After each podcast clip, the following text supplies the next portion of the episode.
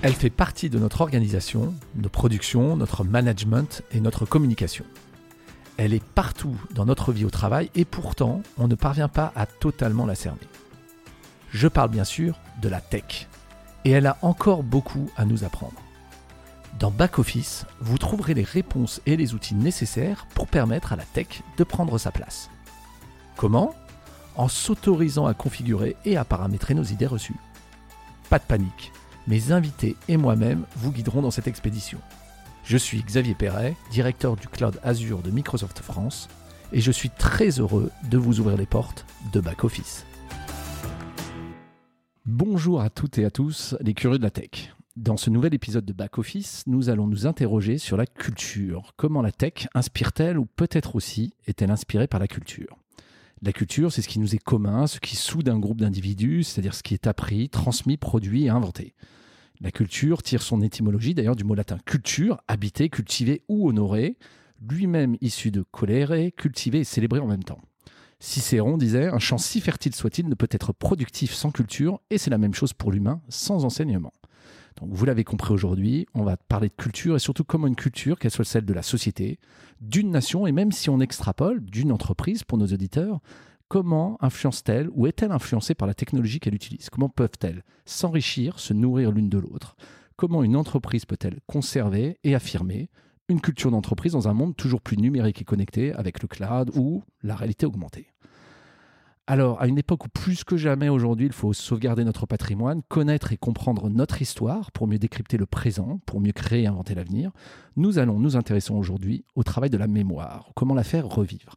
Un épisode nous allons illustrer comment la tech peut nous aider à éclairer le passé, à nous la faire surtout revivre via de nouvelles expériences où nous allons croiser pêle-mêle la ville de Paris, la semaine du mois d'août 44, la réalité mixte et augmentée, mais aussi en fin d'épisode, l'astrophysique, et oui, et la théorie de la relativité générale, ou comment cet autre septième arc est le cinéma, et ce film majestueux réalisé par le réalisateur prodige Christopher Nolan s'est inspiré, mais surtout a inspiré et bousculé en retour la tech et la science. Alors, pour comprendre aujourd'hui ce lien entre tech et culture, et surtout comprendre comment la culture peut s'emparer des expériences que permet la tech, j'ai choisi aujourd'hui un musée emblématique ou des musées au sein même de la capitale place d'Enfer Rochereau, le musée de la Libération de Paris, musée du Général Leclerc et musée Jean Moulin. Et surtout une invitée qui est l'architecte numérique, on va dire, de cette aventure, Scarlett Greco, la chef du service numérique de Paris Musée. Bonjour Scarlett. Bonjour, merci de me recevoir. Bien Scarlett, donc je l'ai dit, tu es la chef du service numérique de Paris Musée. Paris Musée, c'est 12 musées, euh, deux sites patrimoniaux hein, qui, qui réunissent plus d'un millier euh, d'agents, je crois. Donc, le musée de la Libération de Paris, on va en parler, la maison de Balzac, le musée Carnavalet, musée Cognac-Jet. Donc, on va en parler. Mais avant de rentrer dans le vif du sujet, de zoomer en particulier sur le musée de la Libération de Paris pour comprendre euh, un peu les coulisses des initiatives numériques que, tu mènes aussi dans ce lieu qui travaille euh, sur la mémoire, une question que je pose à tous mes invités. Que voulais-tu faire quand tu étais petite? Tu voulais travailler dans l'art ou dans le numérique ou les deux? Alors petite, je voulais être archéologue. Je voulais trouver, révéler des trésors, des traces d'histoire, des traces d'humanité. Et au final, je me suis rendu compte que j'avais plutôt pris ce chemin-là en utilisant l'outil numérique au fur et à mesure de, mes études, euh, l'outil numérique étant assez peu euh, développé, euh, étant toute petite. Donc, c'est comme ça que je me suis, je me suis retrouvée chef du service numérique de Paris Musée. Chercheuse de trésors, c'est un beau métier en tout cas. Tout à fait. Alors, on va parler de la Musée de la Libération de Paris. C'est vrai que depuis de nombreuses années, hein, nous avons vu fleurir un certain nombre d'applications hein, pour rendre l'expérience des musées plus interactive et plus enrichissante, hein, le flashcode, les applications mobiles. Alors, si on zoome sur le musée, tu vas nous raconter un petit peu le musée de la Libération, en août 44, lors de la Seconde Guerre mondiale, Paris a été libéré par les forces françaises et allié contre les nazis. Ce musée, c'est le QG souterrain de la résistance française lors de cette semaine d'insurrection, hein, du 19 au 26 août 1944. On est dans un musée, mais surtout on est in situ, au sein même du QG, au sein du pavillon ouest, dans un abri de défense passive. Raconte-nous l'expérience de ce musée incroyable. Alors en effet, ce musée, on, se, situe euh, place d'Enfer Rochereau. On a un parcours permanent euh, qui présente donc l'histoire de la libération de Paris, et on a la chance, 20 mètres sous terre, d'avoir un abri anti-aérien qui a été utilisé par les forces françaises de l'intérieur pour euh, commander la libération de Paris pendant cette période-là. Et on avait la chance d'avoir 50 secondes de film où on les voit dans l'action pendant ces jours de l'insurrection. Et on a choisi, on a voulu reconstituer toute cette, cette euh, densité d'activité qu'il se passait sous euh, sous terre, euh, commandée par le colonel Roll, chef des forces françaises de l'intérieur.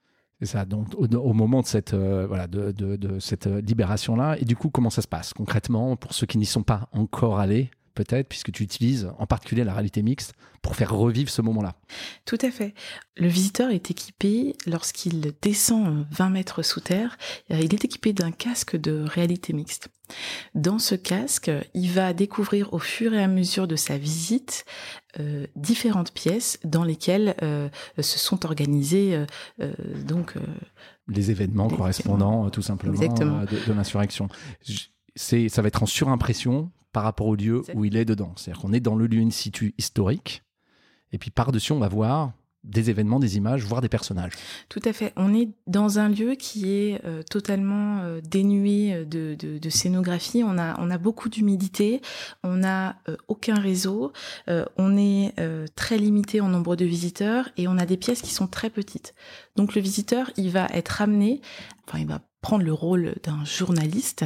Il va suivre Jean qui va l'emmener de pièce en pièce, donc dans le bureau du colonel Roll, dans le central téléphonique euh, euh proche de Cécile, la femme de Roll qui euh, organisait aussi toutes les, les liaisons et également il va pouvoir aller dans la salle de l'état-major où il va pouvoir construire des barricades.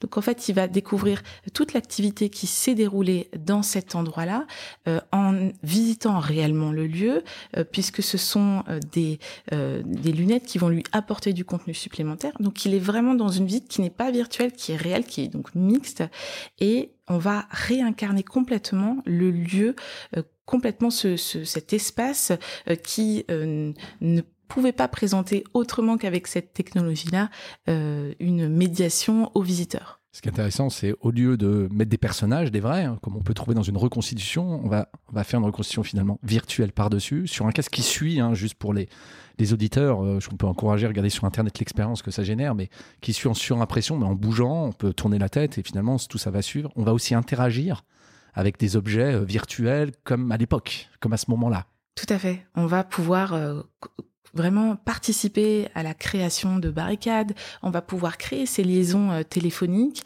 et donc vraiment comprendre ce qu'il se passait. Et c'est intéressant de euh, d'impliquer le visiteur dans ces dans ces gestes-là. On lui demande pas euh, de se former à utiliser l'outil puisqu'il utilise ses propres mains. Il utilise euh, vraiment ce, son propre regard sur les, les espaces pour pouvoir aboutir aux missions qu'il qu'il devra réaliser et qui pour nous nous musées permettent de communiquer, transmettre toute l'histoire euh, et, tout le sens de la présence du musée ici. Et même l'expérience en tant que telle, c'est ça, plutôt que de, lire des choses, on va pouvoir aussi écouter des enregistrements, je crois écouter des témoignages via, via le casque, puisqu'il a aussi de l'audio, mais on va vivre. C'est un sujet d'expérience complet ce qui est intéressant dans ce que tu as dit, c'est historiquement, on avait aussi, on pouvait avoir une expérience via son mobile, sa tablette, qui ne reflète pas du tout la même chose, mais il n'y a pas de tutoriel. Il y a une petite explication, je crois, en début de musée pour dire comment ça va fonctionner, mais finalement, c'est complètement accessible. Tout le monde comprend assez vite comment ça va se passer.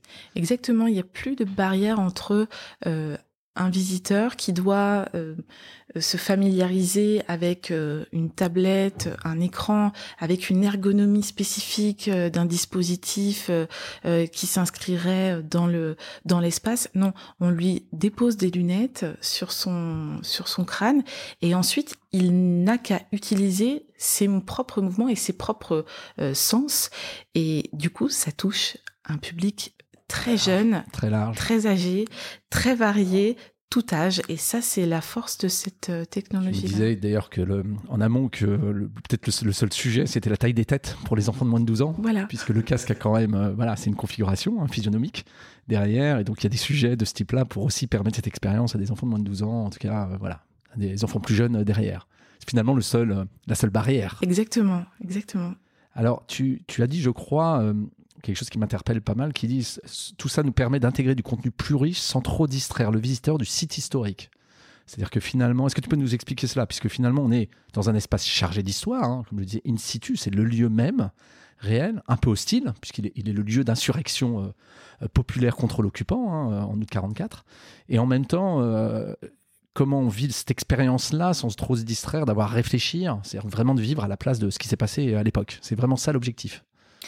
On a, on a un guide qui euh, vient nous chercher quand on passe la première porte, qui nous, qui, que l'on suit vraiment. Et ça nous, nous, ça nous permet euh, au musée de pouvoir euh, diriger les visiteurs dans des salles et dans d'autres pour pouvoir ne pas avoir trop de personnes dans une même pièce. Les visites sont limitées à 10 personnes, donc euh, on essaie d'avoir trois personnes par pièce. Un côté intimiste aussi dans l'expérience. Exactement. On a, on pense euh, ce, ce confort euh, de visite, c'est très important. Mais je m'éloigne, je crois, de, de ta question qui était euh, comment voilà c'est l'objectif derrière qui est de pas distraire finalement euh, l'utilisateur hein, finalement euh, pour pour qu'il soit complètement dans l'expérience. Exactement. L'idée c'est vraiment d'augmenter le lieu, de l'incarner et bien sûr, tout le contenu a été visé par l'équipe scientifique du musée. Donc, on veut vraiment raconter l'histoire, ce qu'il s'est passé réellement. ça fait partie du musée, ça fait partie du propos du musée. Et euh, il était vraiment important de ne pas constituer une visite virtuelle qui se fasse euh, vraiment complètement déconnectée du lieu.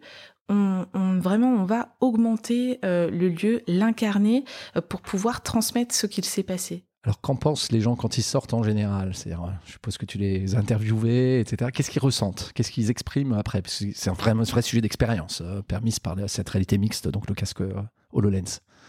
On a des visiteurs qui nous euh, disent euh, qu'ils ont envie de faire plus, de rester, de continuer à faire des missions euh, dans. C'est passé trop vite finalement à ce moment-là.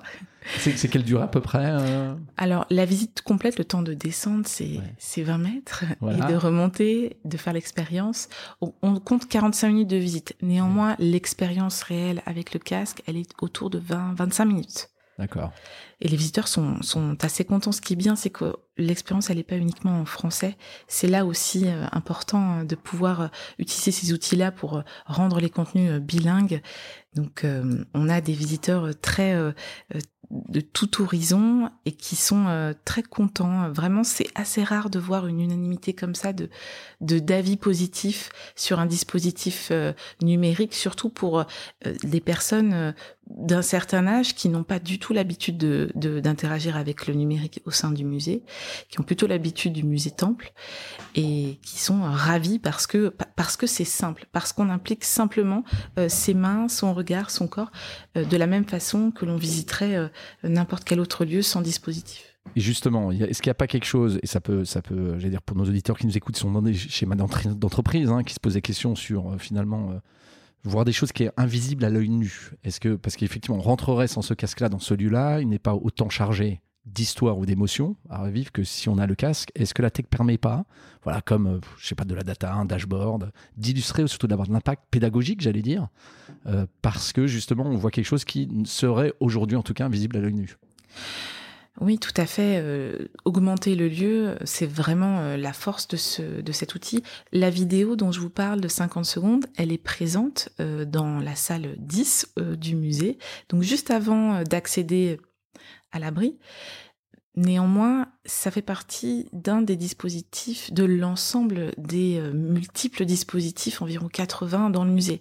Donc, euh, on va euh, mettre en lumière, révéler une des histoires, de toutes les histoires qui se sont déroulées ici. C'est vraiment un choix de mettre en valeur ce, sujet-là. Et puis, ça a été surtout un choix de déménager ce musée-là, qui en fait n'était pas ici à la base, qui était placé au-dessus de la gare Montparnasse et qui a donc déménagé spécifiquement dans ce pavillon euh, là parce que on avait 20 mètres sous terre euh, ce lieu. Donc euh, c'est tout faisait tout faisait sens, faisait sens et la visite elle est possible bien sûr sans casque. On a une sonorisation des espaces on a des des textes de salle on a deux vitrines climatiques et on s'arrête à ce niveau-là. C'est ce que l'on a pu faire de mieux dans un environnement avec une aucun réseau, de l'humidité, euh, c'était vraiment un environnement difficile déjà à faire visiter de manière non numérique. ça fonctionne, les visiteurs ont le choix. certains font les deux, certains le font plusieurs fois, plusieurs fois les deux, l'un ou l'autre. Ce qui est effectivement intéressant pour confirmer ce que tu dis, c'est l'ancrage physique finalement, puisque comme tu dis, ça a déménagé, et donc finalement l'expérience faite par la, via la technologie, en tout cas la réalité mixte, n'a de sens que parce qu'elle est dans le lieu même derrière. Ce qu'on ne trouve pas toujours, évidemment, euh, dans, dans, dans, ce, dans ce type de musée euh, voilà, derrière. À côté, il y a aussi d'autres initiatives. Peut-être qu'on va, on va un petit peu élaborer sur d'autres initiatives qu'on peut voir au sein de la culture ou, des musées derrière. C'est vrai que là, on est sur une expérience immersive in situ, hein, dans un musée euh, mémoriel. On a vu d'autres initiatives hein, euh, sur des visites virtuelles, par exemple, euh, pour remodéliser en trois dimensions des choses qui n'existent plus, recréer des sites, par exemple Pompéi, par exemple euh, l'épave d'un bateau, des choses comme ça. Est-ce que c'est des choses qui sont recréer des mondes virtuels, sans parler de métavers culturels forcément qui seraient à la mode, mais pour rendre plus accessibles des œuvres et des lieux peut-être qui sont plus difficiles à accéder derrière Est-ce que c'est pareil des choses que, que, vous faites au musée de Paris? Oui, bien sûr, parce que le numérique permet vraiment euh, de donner accès et d'augmenter. Euh, le propos. Donc pour la partie donner accès, euh, par exemple, euh, on travaille sur une visite virtuelle d'une des maisons de Victor Hugo qui n'est pas qui n'est pas à Paris, qui est sur une île, l'île de Guernesey, sa maison d'exil Hauteville House, qui est très peu accessible, très peu de personnes accèdent à cette île et créer une visite virtuelle. Du coup là, on est dans une autre technologie, mais qui permettrait d'itinérer euh, en France, à l'étranger, euh, dans des euh, auprès de publics empêchés, auprès de publics Enfin, tous les publics éloignés. c'est c'est vraiment la force du numérique de pouvoir donner accès à des lieux qui ne le sont pas. Et puis en plus, on va pouvoir raconter une histoire d'une manière différente d'une visite dans un lieu qui se passerait avec une vraie un vrai médiateur on, peut, euh, sur des numérisations d'œuvres, aller euh, raconter une histoire par le détail. On travaille beaucoup sur euh, les, numérisations en très haute définition qui nous permettent de révéler des détails, de, révéler des couches et donc de raconter l'histoire de l'œuvre dans son contexte-là, dans son courant, dans la vie de l'auteur. Il y a un monde d'histoire au pluriel à raconter grâce à cet outil-là numérique pour les musées. Donc effectivement, juste pour revenir sur la maison de Victor Hugo, c'est intéressant comme exemple, puisque c'est un, comme tu l'as dit, à, à Guernesey. Et donc c'est rendre accessible, effectivement, mais toujours dans une expérience dans la maison de Victor Hugo, qui est place... Euh, quelle place déjà euh, On en a une. Euh, donc la maison de Victor Hugo de Paris, elle est située place des Vosges. En effet, l'expérience, elle peut être présentée dans une des, enfin dans la maison de Victor Hugo, elle pourrait être. elle pourra itinérer dans d'autres lieux, dans des des, écoles, dans des lycées portant le nom de Victor Hugo, tout euh, rend accessible finalement. Et tu parlais aussi donc dans, l'autre exemple finalement d'un tableau célèbre qui est accessible finalement dans la musée de Paris, un Monet euh, par exemple.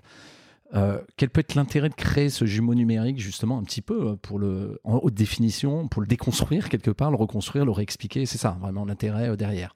Oui, parce que le l'intérêt, c'est euh, de, répondre à la mission de, de, diffusion des collections parce qu'un musée a pour mission de, conserver, bien sûr, euh, des œuvres, euh, mais aussi de les diffuser. La mission de diffusion, elle est très importante et c'est là où l'outil numérique permet de répondre à cette mission-là, de diffuser au plus grand nombre, d'une part, l'œuvre, mais aussi euh, de d'y associer au maximum euh, un contenu qui permet de l'expliquer. Et tout l'outil numérique, en fait, tous les outils numériques nous permettent de concourir à cette mission-là principale, qui est de diffuser le patrimoine au plus grand nombre, plus grand nombre. de le rendre accessible, de, et à des publics différents. Et à des publics différents. Et effectivement, derrière, il y a une initiative que, que, que j'aime bien, puisqu'on parle d'accessibilité des œuvres culturelles hein, au plus grand nombre. Paris Musée propose ce qui s'appelle un open content, c'est en mise en disposition gratuite et sans restriction avec, un certain nombre de licences, hein, tout de même. Je crois, depuis, depuis le site, donc Paris plus de 150 000 reproductions numériques des œuvres et des collections des musées de la ville de Paris.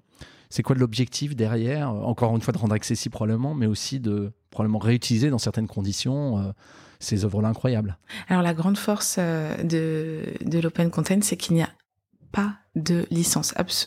il y a une licence qui est CC0, dans le sens où... Creative Commons 0, CC0, qui euh, ne limite pas les utilisations. C'est-à-dire que mettre à disposition les, les, images des œuvres au plus grand nombre, enfin toute personne qui souhaite euh, l'utiliser, euh, concourt à la mission de diffusion. Donc euh, ça peut être à titre commercial ou non, ça peut être pour vraiment des utilisations très diverses. On a aussi une, une, API qui permet donc de mettre à disposition des flux de données, tous les flux de données liés à nos collections. C'est la mission de diffusion qui, pour Paris Musée, a pris le pas, en tout cas face à la l'intérêt de commercialisation Mm, chez nous en tout cas. Oui, et puis l'évolution numérique des usages qui fait que finalement il vaut mieux donner accès et puis réutiliser. C'est comme la data dans une entreprise hein, finalement, euh, pour que les gens puissent créer d'autres choses finalement. Euh, et puis l'aspect pédagogique par ailleurs de, ces œuvres historiques. Hein, Bien sûr, se l'approprier. Toutes ces œuvres, elles sont euh, à disposition, mais via le portail des collections de Paris Musée et chaque œuvre a sa fiche, donc tout est documenté. Donc non seulement on peut l'utiliser, mais en plus on peut la recontextualiser. Certaines font partie d'expositions euh, virtuelles de parcours thématiques en ligne, donc elles sont intégrées dans des corpus d'œuvres éditorialisées. Et encore une fois, ça concourt à nos missions. Alors, euh, tu es bien entre ce monde technologie culture. Ce qui est intéressant, je le rappelle, tu es la chef. alors, je précise chef CHE2FE. E. Je ne l'ai peut-être pas précisé au début, donc au sens bien féminin du terme, du service numérique de Paris Musée. Alors, on le voit, la, technologie et la culture sont en interaction permanente, euh, l'une inspirant l'autre et vice-versa. On le voit dans ces nombreux exemples.